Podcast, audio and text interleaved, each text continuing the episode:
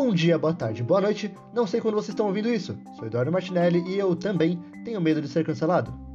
Então, eu anuncio que começa o sétimo episódio de um humilde podcast chamado Do Lado de Fora.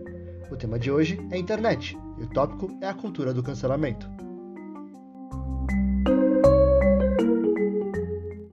Começarei o episódio com um recado.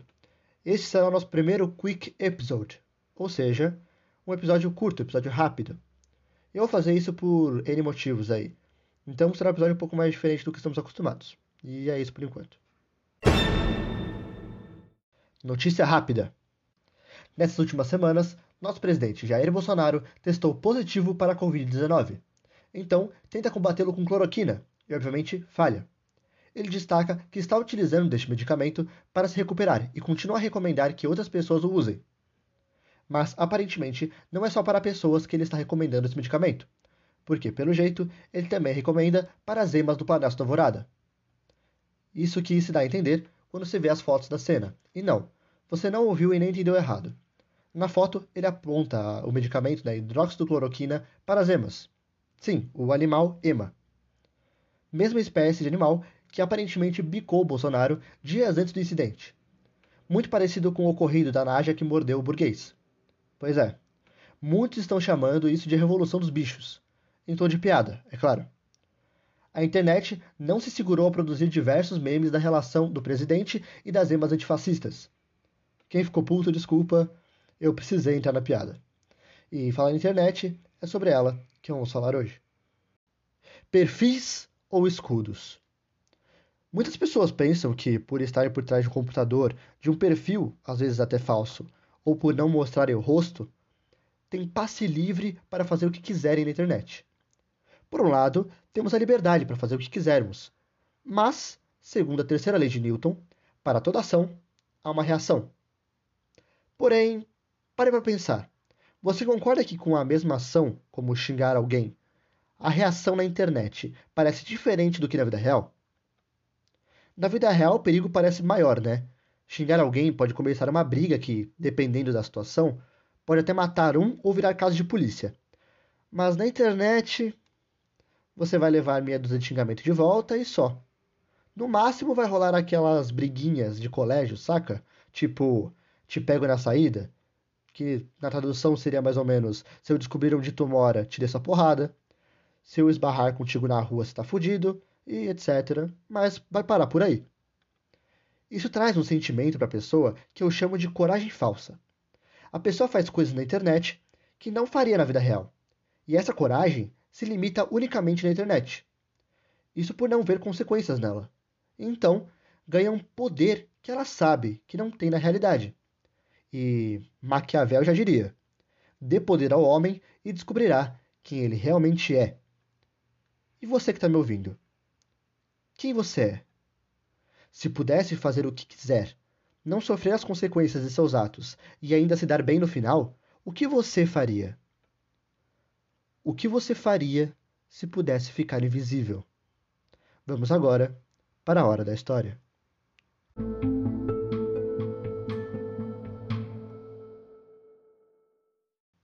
Era uma vez um humilde pastor, que vivia normalmente entre suas ovelhas. Agia como todos, e não fazia nada de diferente do que os outros pastores faziam. Seu nome era Giges. Até que um dia, uma grande tempestade e um tremor de terra abrem uma fenda desse pastor. Dentro dessa fenda, Giges avista um cavalo de bronze oco. Dentro dele havia um cadáver de um homem, que tinha unicamente um anel de ouro. Giges acha estranho, mas toma o anel para si. Mais tarde, ele se encaminha à reunião mensal dos pastores, onde faziam relatórios a respeito do rebanho e mandavam-os ao rei. Então Giges, ao mexer no seu anel, fica invisível. E ao perceber isso, mexe mais uma vez e volta a ficar visível. Entendendo o poder que tinha em suas mãos, o pastor se propõe a ser aquele que levaria os relatórios ao rei. Ao chegar no grande palácio, ele seduz a rainha, que, com sua ajuda, mais os poderes do anel, fica invisível e mata o rei, se apoderando do trono, ganhando todas as riquezas e a fama daquele rei.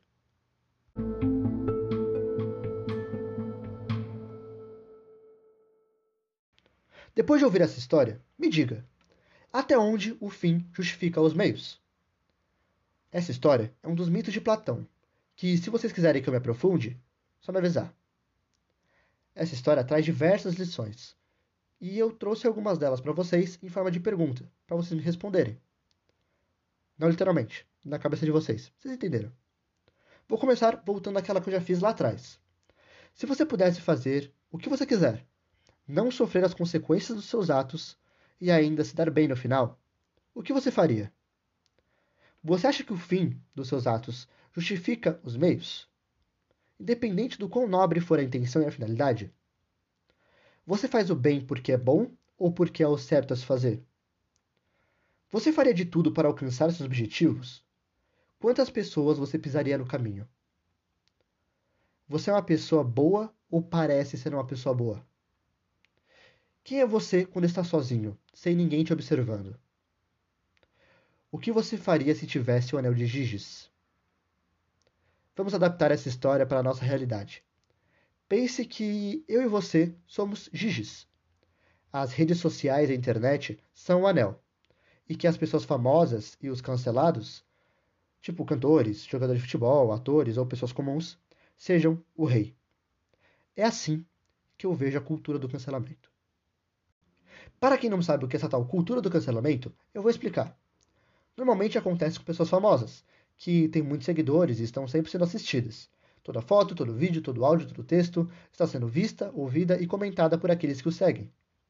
O cancelamento vem quando normalmente o famoso publica algo questionável, seja por um erro, uma má interpretação ou uma escolha errada de palavras, fazendo com que os seguidores dessa pessoa se sintam como juízes do futuro dela. As pessoas então xingam, bloqueiam, falam mal para outras pessoas e coisas do tipo, mas também recrutam para que outras pessoas façam o mesmo. Então entra o efeito manada. As pessoas querem se sentir parte de um grupo, então, quando vem a oportunidade, sendo que o único requisito para entrar no grupinho é xingar alguém, já sabe, né? E aí está o cancelamento. Já de cara, eu digo que não concordo com essa cultura, se podemos chamar assim. E por um simples motivo: a censura. O cancelamento é nada mais que uma censura, né? Vamos entender o lado do cancelado. Quem nunca pecou que atira a primeira pedra? Ele, como qualquer ser humano, também erra. E não há problema em errar.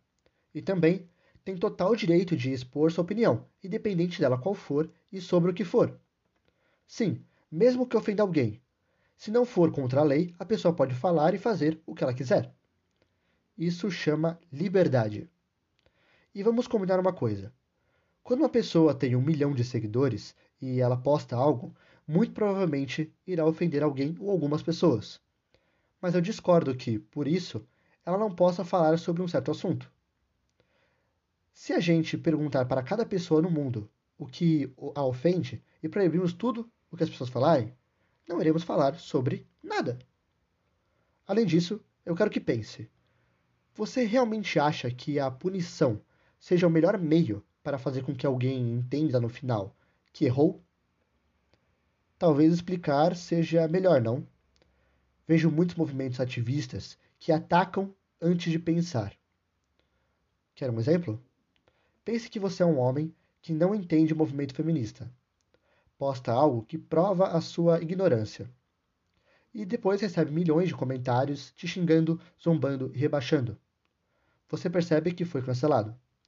Sem chances de se redimir, de se desculpar ou debater com um número muito pequeno de pessoas que realmente explicam o seu erro e você os ignora.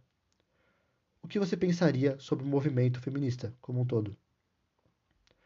Ao invés de recrutar as pessoas, muitos preferem atacar. E para quem está tendo essa experiência, é muito mais confortável generalizar. Para ele, não serão pessoas atacando, e sim um movimento inteiro. Para aquelas pessoas que vivem da internet, se instaura o medo. As pessoas não falam coisas por receio ou ficam até constantemente tensas por serem canceladas. Censura. Fale o que os outros querem ouvir. É o básico. E saiba que a qualquer momento pode ter alguém preparado para distorcer uma ideia de um texto e te condenar. Mas tem como piorar. Tem gente que literalmente estuda sobre a vida do outro. Esse povo busca tudo o que a pessoa já fez no passado, buscando apenas uma brecha para cancelá-lo. Para terminar, inverta a situação.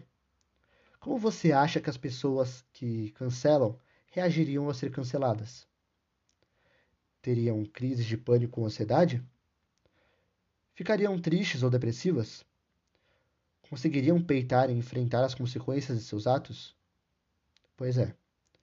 Mas o engraçado é que tudo isso é passageiro. O cancelamento não é para sempre. Passa algum tempo e tudo volta ao normal. Louco, né? Deixa só no ar com mais uma palavra rápida, que para mim significa muito: empatia. E termino com uma pergunta. E quero que você responda na sua cabeça e reflita um pouco sobre. O que você faria se tivesse o anel de Giges?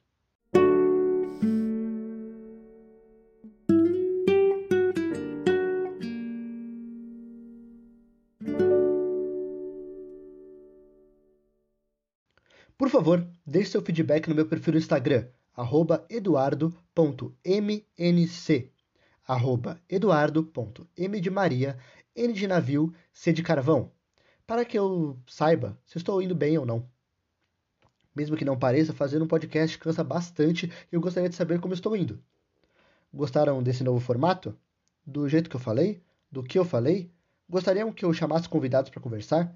Que dia e que horas fica melhor postar? Ainda estou testando e aprendendo como se faz um podcast. Deixa aqui também temas que você ouviu e queira que eu me aprofunde. Ou outros temas que você acha legal que eu fale, independente dele qual for. Ciência, cinema, saúde, política, esporte, sei lá. Se gostou, compartilha. Isso pode ajudar bastante. Espero que todos estejam bem, que fiquem bem, lavem as mãos, fiquem em casa, bebam água e sejam felizes. Um beijo, um queijo, um abraço. Falou.